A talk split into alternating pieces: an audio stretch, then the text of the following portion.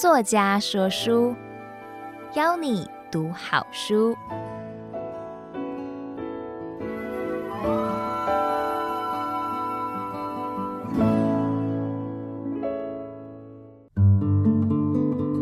您好，我是蔡璧名，欢迎收听天下杂志与爱播听书 FM 共同制作的书斋作家说书，让我们为您挑选值得阅读的好书，让您花十五分钟的时间就可以聆听一本好书，了解书籍的精华。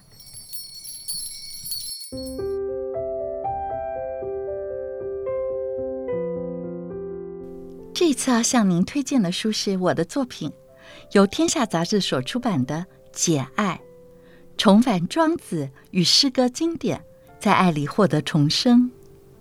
通常在情爱的路上，我们都任凭自己跟着感觉走，感觉对了就爱上了，就朝思暮想，无法自拔了。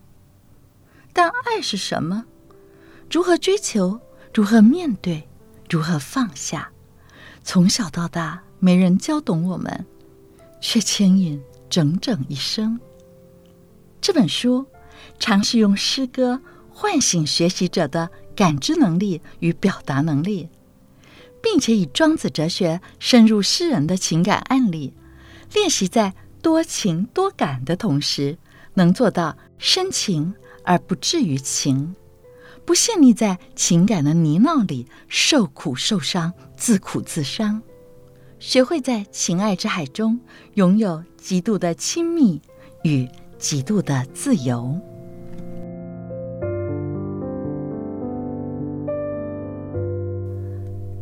我的曾祖父和祖父是中医师，父亲是太极拳当代宗师郑曼青先生的嫡传弟子，更是练就凌空劲的大宗师级别人物。在这样环境下成长的我，深受中国传统医学和东方修炼的熏陶，感性道家学术与传统医学。抗癌成功后，出版一系列庄子著作。内容扣紧道家、医家返本全知之学的根与本、心与身，希望把数十年所学融铸成读者十天就能读懂的系列书籍，诠释经典，规范生活，搭配穴道导引，让这套帮助罹癌的我从病体之躯复原，从而休养心身的学问，也能帮助得缘在书中相遇的读者。《解爱》这本书。更进一步以诗人情感案例自伤庄子，试图与你一起在爱里获得重生。我想每个人的一生其实都是一个自我生命的完成。哦，当然，我想爱不只是爱情，包括亲情、友情、朋友之情，啊、员工与老板之情，是我们一生非常重要的课题。不管是回顾年少的自己，或是我今天面对的年轻朋友、读者朋友，太多人为情所伤了。所以，到底怎么样才能拥有很多的爱，又不要受伤？那我觉得，在这个系列，庄子也好，一家经典也好，或诗歌也好，它给我非常充沛的养分，然后让我能够在。年过五十的此时，因为全世界的情感理论专家成就他的专书都年过五十了，我觉得我很想把这份礼物送给年少的我。那虽然来不及了，我觉得可以送给所有仍走在情感路上的朋友，当然也包括我自己，因为人生不只是爱情嘛。我想先说一下，为什么这本书我们要用这么多的诗歌。来当情感的案例，因为其实，在人的爱里面，有一种很重要的能力，是我们一生很少有机会刻意培养的，一个是感受的能力。你有想过吗？当你拥有一定的爱，我说是有人对你付出爱，这个大自然给你爱，可是如果你感受不到，你就未曾拥有。所以你一定要感受得到才能拥有。那我觉得透过诗歌，就是要让大家感受到这些爱。那诗人，我们没有人会怀疑他就是在整个中国文化、中国文学传统里最会表达的人。所以，我们学会了这样的感受能力之后，我们同时涵养了这样的表达能力。可是，当我们这两个能力都有了，那实在是太危险了，因为你会变得过度多情多感，然后就会进入这本书的第一个主题：权衡与内伤。我们就要问：有爱能不能无伤？可是，在谈到爱之前，我觉得这本书给我们一个很重要的一个问题，让各位去问自己，就是你到底爱上他什么？你是因为你需要什么爱爱上这个人？因为你的匮乏不完整，你需要疗愈，你喜欢被领导，或者你想要掌控别人而去爱一个人，还是你单纯的爱他，所以你想要为他付出？那了解这一点之后呢，我们就想要探讨，我们有没有可能有爱，但无伤。那庄子有一段美好的话：“权衡于相与处于路，相许以诗，相濡以沫，不如相忘于江湖。”其实庄子带领我们去思考的是，一条在情海悠游的鱼，到底怎么样才有办法能够不缺水？因为常两个人相爱太靠近了，会互相受伤。你慢慢失去那个可以自在悠游的海洋，就像亲密关系跟自由，常是最冲突的。那在第一堂里面，我们还会谈到内伤的课题。那这本书会带领我们重新看待你跟所爱之人的冲突，你会完全不同的看法，因为会引用这个 John Gottman 的说法。其实最健康的恋情，最恩爱的情感。当你两个人有五次积极互动的时候，就要发生一次争执与冲突。我们听了你很惊讶，可是为什么这样呢？因为表示你坦白呀，你敢把你的意见表达出来呀，所以你下次跟你所爱的人发生冲突的时候，你就觉得啊，太好了，我真的需要一次冲突呢，因为已经有五次良性的沟通了。而且这本书也会让你用不同的态度来看待相失，看待失去，看待背叛。因为我们一样会透过一些西方心理学的研究，告诉我们，原来喜新厌旧是这么的正常。他们会给我们很多心理实验室里的案例。那你知道之后，有一天你所爱跟你分手的时候，你会因为这样的阅读经验而觉得自然好过很多。那接着第二个课题，我们要谈的是拥有所爱最好的方式到底是什么？我们谈到胶，粘胶的胶与藏，收藏的藏。常因为太爱一个人，你想跟他粘在一起，想把它藏起来。可是庄子告诉我们，粘得太紧，有可能是失去的开始。然后你不要想占有一个人，最好的方式是藏天下于天下，你就把它摆在天下，太最自然存在的地方。那这本书里，我们引用一首我很爱的诗，就闻一多的《红豆四十二首之诗》。他说：“我俩是一体了，我们的结合至少也和地球一般圆满。但你是东半球，我是西半球，我们又自己放着眼泪，做成了这苍茫的太平洋，隔断了我们自己。”哎，我觉得“我们自己”这个词汇太动人了。你好想跟你最爱的人成为我们，而不是对立的两个人，所以他会告诉我们：如果你想要跟对方成为一体，成为我们自己，两个人成为一个单位，但最重要的不是要取悦对方，因为我们都很容易取悦对方。他告诉我们要用了解取代取悦，每一个相遇，每个你爱的人，你都要立下这样的志向，就是你希望成为他的一生知己。头号知己，你不要去问他到底成为我女朋友、男朋友了没有，这样对方有可能会有压力。如果他还没有爱上你，可是如果你就是想不断的了解，成为他的一生知己，坦白说，他要不爱上你很难。然后我们就会进入第三个课题：只有我要定的心，没有我要定的人。这什么意思呢？其实我们常会觉得这个人我要定了，然后就在里面不断的纠葛。搅扰自己。那如果你换一个观点，只有我要定的心，这个心就是你的心情，就是你要定了这样一个平和的、静好的心情。所以你在爱上一个人的时候，你每七天都会检视一次自己，在这样一个亲子也好、爱情也好、朋友关系也好，你的心情是越来越放松、越来越自在，还是越来越紧张、越来越焦虑？如果你有做这样的检视，你有一个你要定的心。你会很在意，你跟他在一起的你，到底变成多好的一个人，而不是不断把注意力放在对方。当然，我们可以选择一个让我们想成为更好的人的人相爱，因为这样你就会在这个情感关系里面不断的前进。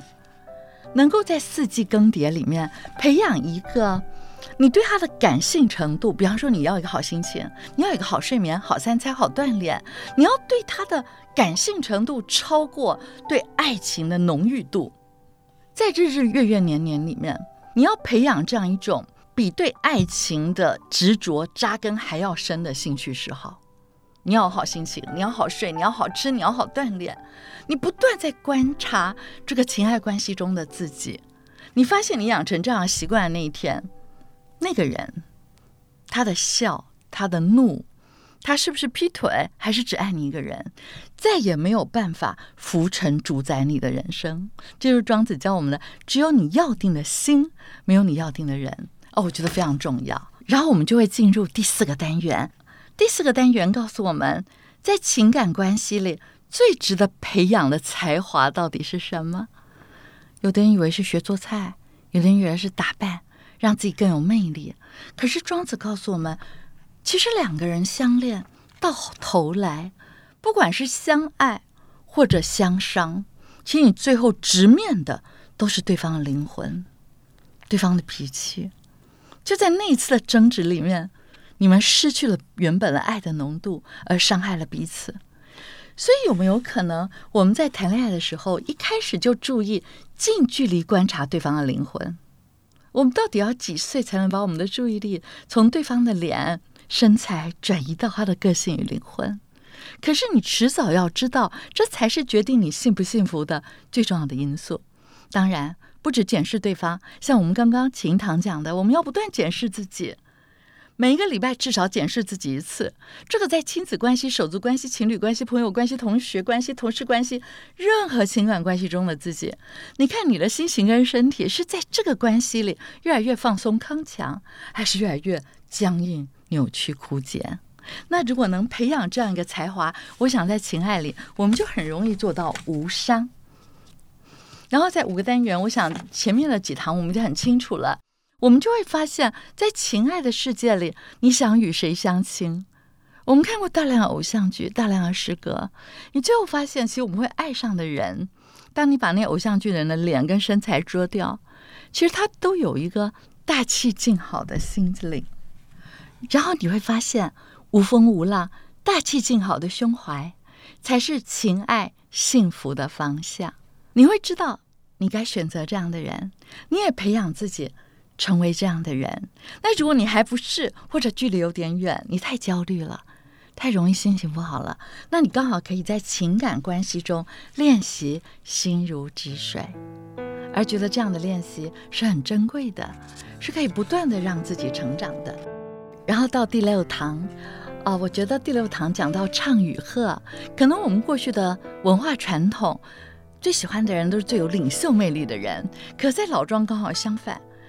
最动人的人是个能当配合者的人，能配应别人的人。那我们透过在徐志摩跟林徽因的诗歌里面，我们发现徐志摩为什么那么动人呢？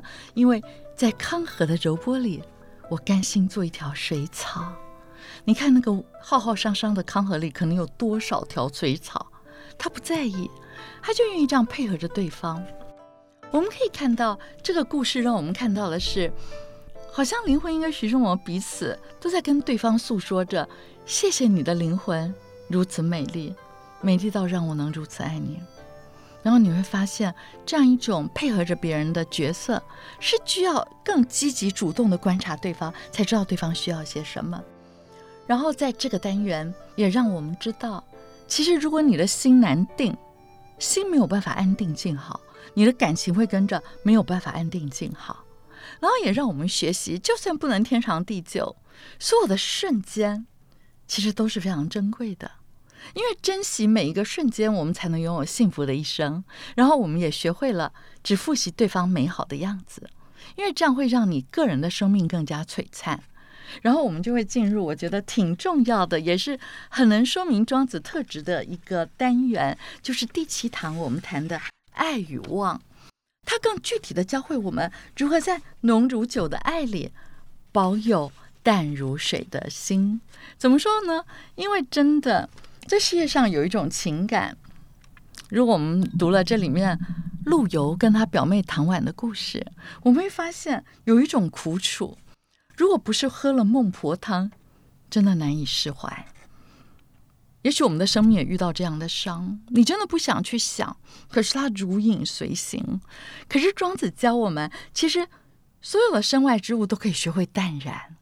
然后我们也可以去思考，你跟一个你爱的人，你们之间最适合的感情浓淡到底什么浓度最合适？你们真的是如胶似漆，一直在一起最合适，还是要稍微疏离一点？哎，其实是每一个人在情爱里，每一个人的喜欢的浓淡。甚至于菜色多少都不一样，那我们可以透过这个单元学习了解。那庄子很具体的给我们一座用情阶梯，在第七堂里，他教我们如何尊重，如何爱，然后如何在情爱关系里学会不执着，学会释怀。他是有楼梯一阶一阶怎么做，讲的非常具体的。最后我们会知道，当我们这样让自己不断让自己心声变成更。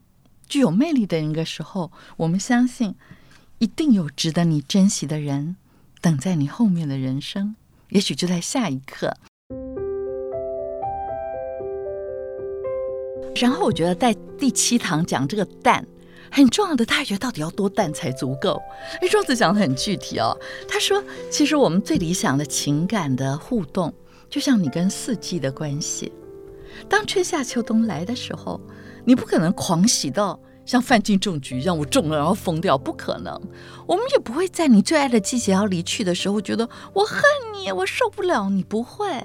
那我们就用跟四季互动的悲伤与欢乐来面对我们的情感，这样就一种恰到好处而不会伤害你身体的浓淡。不然我们知道，如果我们读过我过去《医道同源》这本书，里面就会提到精神内守。病安从来。如果我们的精神没有安顿好，其实我们的身体也会失去应该有的健康。